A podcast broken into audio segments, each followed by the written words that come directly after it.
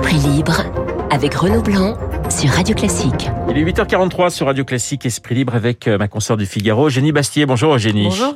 On va débuter avec euh, la crise ukrainienne. J'ai une question euh, toute simple. Pour vous, jusqu'où ira Poutine? Écoutez, au vu du discours d'hier, on ne sait pas quelles limites Poutine peut avoir, puisqu'il a carrément, dans un discours à la tonalité extrêmement paranoïaque, nié toute légitimité à l'existence même de l'Ukraine, qui selon lui est une est une création pure Un fantoche. un- et aujourd'hui un régime fantoche. Donc euh, on ne sait pas. Alors toute la question évidemment sera déterminée. Est-ce qu'il osera aller plus loin? Est-ce qu'il se contentera euh, de la partie orientale de l'Ukraine ou est-ce qu'il voudra aller plus loin? Mais en tout cas, euh, il a dit clairement hier qu'il ne reconnaissait pas l'Ukraine comme un État souverain légitime, ce qui laisse augurer du pire. Ce qui me frappe dans, ce discours, effectivement, c'est sa brutalité et le retour de la guerre en Europe, effectivement, 25 ans après la guerre des Balkans, qui était une guerre civile à la- à l'intérieur de l'Europe, à l'intérieur des États euh, dans lesquels elle s'est passée. Là, c'est une guerre de type conventionnel qui avec un ennemi extérieur à l'Europe. Euh, donc c'est vrai que c'est assez frappant euh, ce, ce retour de balancier historique. Euh, L'Europe a connu le, ces dernières années le retour du tragique avec la crise migratoire, le terrorisme et maintenant la guerre. Et ce qui me frappe, c'est sans doute la, la naïveté des Occidentaux qui ont cru jusqu'au bout que finalement la voie de la diplomatie euh, était possible, que, la, que dans un monde régi par le droit et par le commerce, euh, ces leviers-là seraient suffisants pour faire plier Poutine.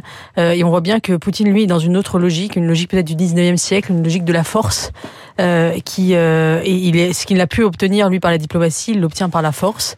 Et euh, ce qui me frappe, c'est l'état, enfin le, fait que les Occidentaux sont démunis, parce qu'évidemment, il faut le dire clairement. Personne en Occident ne veut mourir pour Kiev. Euh, et euh, en face, on a une armée russe de 900 000 hommes, euh, avec euh, des gens qui euh, qui qui sont euh, qui 90% des officiers russes ont déjà connu le combat et le feu. Et c'est ça le, le drame de l'Europe, c'est que elle est face à un retour de la force là où elle a pendant des années et des années négligé euh, cette dimension-là. Alors on va écouter euh, Vladimir Fedorovski qui était mon invité il y a quelques minutes euh, dans ce studio, journaliste, écrivain, ancien diplomate russe. Jusqu'où ira Poutine? Je vous propose d'écouter sa réponse. Vous suggérez que la Russie veut aller jusqu'à Kiev aujourd'hui. C'est une fausse information, c'est pas vrai. Poutine essaie de défendre à sa manière, dont je ne partage pas d'ailleurs, euh, les intérêts de la Russie, mais dire que la Russie veut envahir Kiev, c'est bidon, c'est pas vrai. Je pense qu'il va se limiter avec avec Donbass parce qu'autrement il y aura des sanctions encore plus graves. Vous savez, les Russes détestent la guerre. Alors ce, cette, euh, cette analyse, Renaud Gérard du Figaro la faisait également ce matin dans les spécialistes. Les sanctions, est-ce que les sanctions peuvent changer la donne, Eugénie Je, je ne sais pas, il faut, il faut dire que la Russie s'est préparée à ces sanctions et que c'est assez frappant d'ailleurs de voir que la seule réponse de l'Occident, c'est la, réponse économique. En fait, dans un schéma en fait, d'homo economicus, euh, on a dit dès le départ que nous n'enverrions pas de, de troupes. Alors, je ne sais pas s'il faut en envoyer ou pas, évidemment. Euh, ça, sera, ça aurait peut-être eu un effet contre-productif dans la surenchère, mais ce choix, finalement, des sanctions économiques, on voit bien qu'on est dans un autre logiciel que celui euh, de la Russie, que, ce, que ces pays autocratiques comme la Chine, la Russie, qui eux font le choix des armes. Est-ce qu'on peut répondre aux armes par l'économie euh, Je n'en suis pas certain parce que les Russes sont, vivent sur un régime de sanctions depuis euh, 2014 maintenant, Oui. euh, qu'ils s'y sont habitués, euh, qu'il y a, euh, enfin paradoxalement, ces sanctions renforcent le patriotisme russe euh, à bien des égards. Euh, et, bien, et bien sûr, bien entendu, euh, le, nœud des sanctions, ce sera euh, le, le, le gazoduc Nord, Nord Stream. Est-ce qu'il va être suspendu ou pas? Euh, Là, ça aurait un vrai impact pour, pour la Russie, mais aussi pour l'Europe qui se priverait d'une ressource gazière alors même que les prix, le coût de l'énergie est en train d'exploser avec les conséquences sociales que, que ça a. Donc, Le gaz russe, C'est- deux tiers en Allemagne hein, de, de, de la production. Exactement. Je sais pas s'il y aura des gilets jaunes allemands, si si ça se, si vraiment il y a une suspension de, ce gaz. Euh, c'est, euh, on, le voit. Mais ce qui me frappe, c'est vraiment cette asymétrie entre d'un côté une réponse économique et de l'autre l'usage de la force militaire. La réaction de, de l'Élysée euh, cette nuit au discours, euh, enfin hier soir au discours euh, de Vladimir Poutine, on a parlé euh, du côté du, château d'un discours paranoïaque. Euh, les mots sont assez, euh, assez directs. Vous partagez cette analyse faite par, euh, par l'Élysée? C'est vrai que la tonalité du discours était extrêmement euh, irrationnelle. Entre, enfin, il y avait, euh, en fait, je pense que l'Élysée et Macron ont peut-être fait une erreur en surestimant la capacité de de raisonnement de Poutine, euh, là où il est dans un enjeu idéologique pur. où la rationalité n'a plus de prise.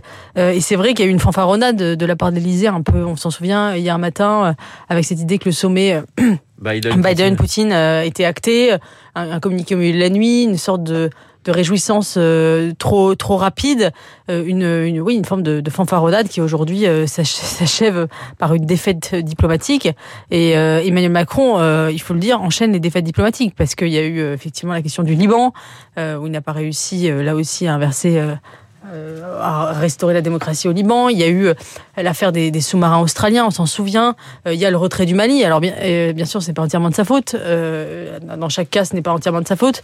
Euh, et euh, là, l'Ukraine, mais on voit bien qu'il a peine en tout cas à, accrocher à son tableau de chasse une victoire diplomatique. Alors, il y a les conséquences sur la présidentielle, notamment sur la candidature d'Emmanuel Macron, qui sera peut-être un petit peu plus retardée encore, mais il va y avoir aussi le positionnement de- des différents candidats sur cette question-là, et notamment euh, sur Vladimir Poutine. Ça, ça, peut être, euh, ça peut être intéressant dans les jours qui viennent. Tout à fait. Alors, c'est effectivement un échec diplomatique de la part d'Emmanuel Macron, mais euh, d'un autre côté, euh, les Français voient bien que est-ce qu'un autre candidat aurait fait mieux?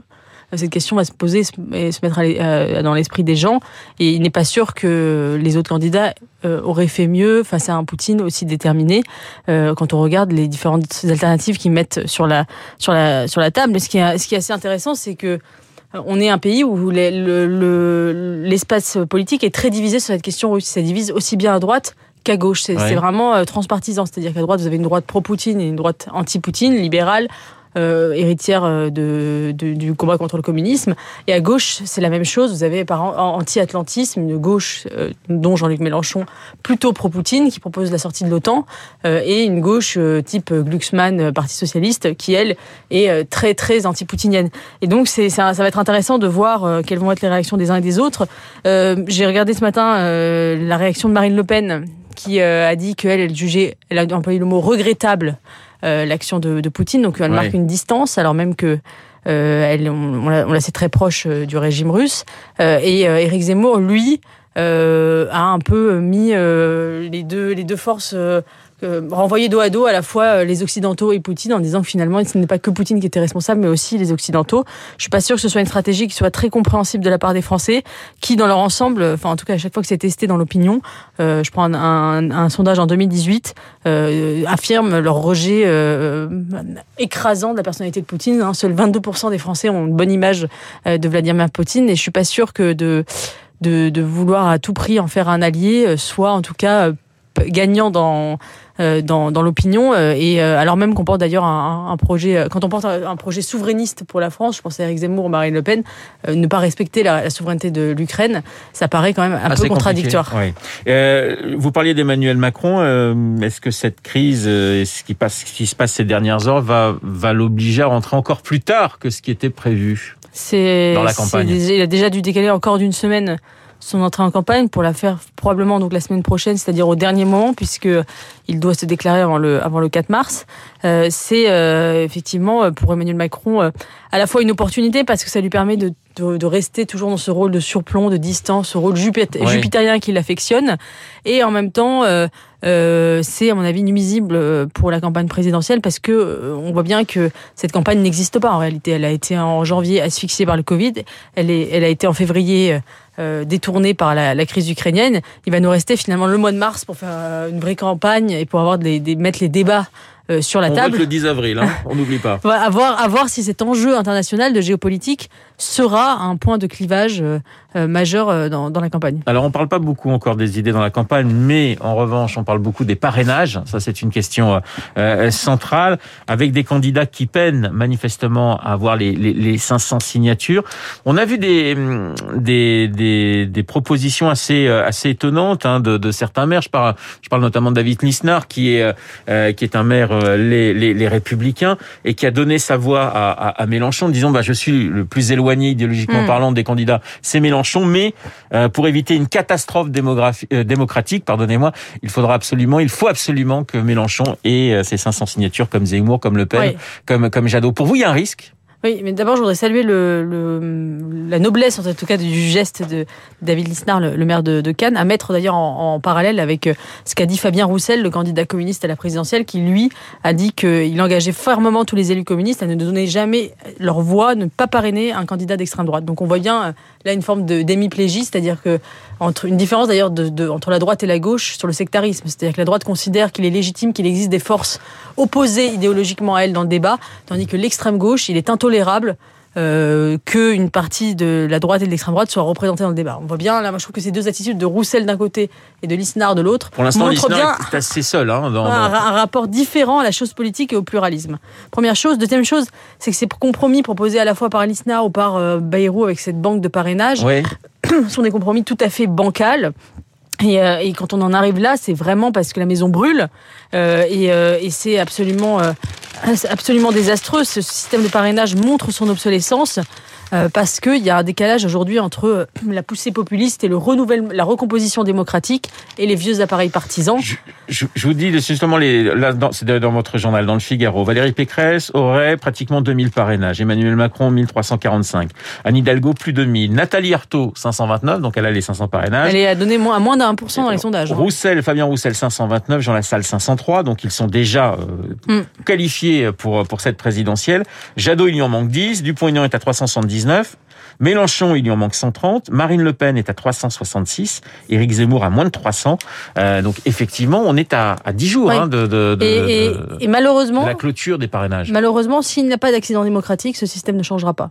Parce que euh, on le voit bien, euh, si euh, si au dernier moment les principaux candidats ont leur parrainage, celui ou celle qui sera élu à la présidence de la République, évidemment, ne mettra jamais en œuvre un nouveau système parce qu'une fois qu'on a été élu, on n'a pas intérêt à favoriser les nouveaux entrants. Et malheureusement, pour que ce système obsolète change, il faudrait qu'il y ait un accident démocratique qui pourrait avoir des conséquences terribles parce que dans un contexte de, de, de défiance envers la chose politique, de radicalisation d'une partie de l'électorat, on imagine ce que pourrait donner euh, l'absence d'un candidat euh, type Zemmour, à, la, type, type Zemmour Pen, Mélenchon, type Mélenchon, à la présidentielle, euh, ça pourrait effectivement créer euh, une contestation démocratique de, de, de type inédit.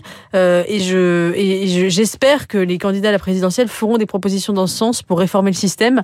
Euh, malheureusement, je crains encore une fois que ça ne ça ne ça ne ça n'ait pas lieu, sauf accident démocratique. Et encore une fois, ce débat sur les parrainages occulte le fond des sujets, c'est-à-dire qu'on parle de ça, on parle des procédures de la présidentielle plutôt que du fond de, des sujets et des débats. Et d'ailleurs, la plupart des candidats qui cherchent les parrainages euh, dépensent une énergie, un temps fou euh, à, chercher des parrainages chez les maires et qui ne peuvent pas s'occuper du fond de la campagne. Euh, donc c'est vraiment, euh, vraiment aujourd'hui un handicap démocratique que ce système. Il est urgent de le réformer. Moi, je trouve que la proposition de Mélenchon d'un parrainage, d'un système de parrainage citoyen, c'est-à-dire vous obtenez mettons 200 000 voix citoyennes qui suffit à vous qualifier à la présidentielle, je trouve que c'est une bonne piste.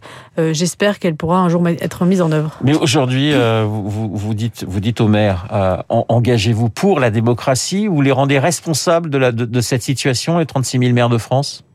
Oui, bien sûr. Je pense qu'ils sont, ils sont absolument responsables. Et il faut aussi enfin, il faut aussi qu'ils aient un peu de courage. Je, je les appelle à voilà à avoir ce courage-là. Euh, David Lisnard a très bien donné l'exemple. Euh, il faut sortir de cette léthargie euh, démocratique. La l'exigence du débat est aujourd'hui menacée en France.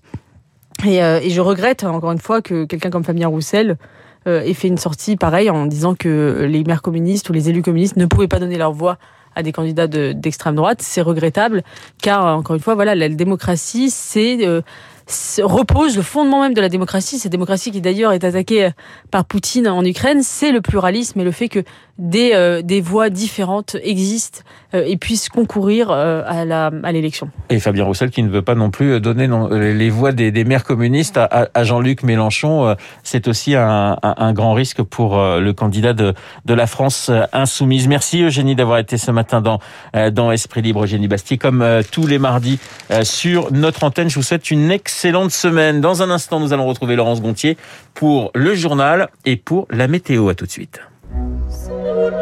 Vous écoutez Radio Classique. Avec la gestion Carmignac, donnez un temps d'avance à votre épargne.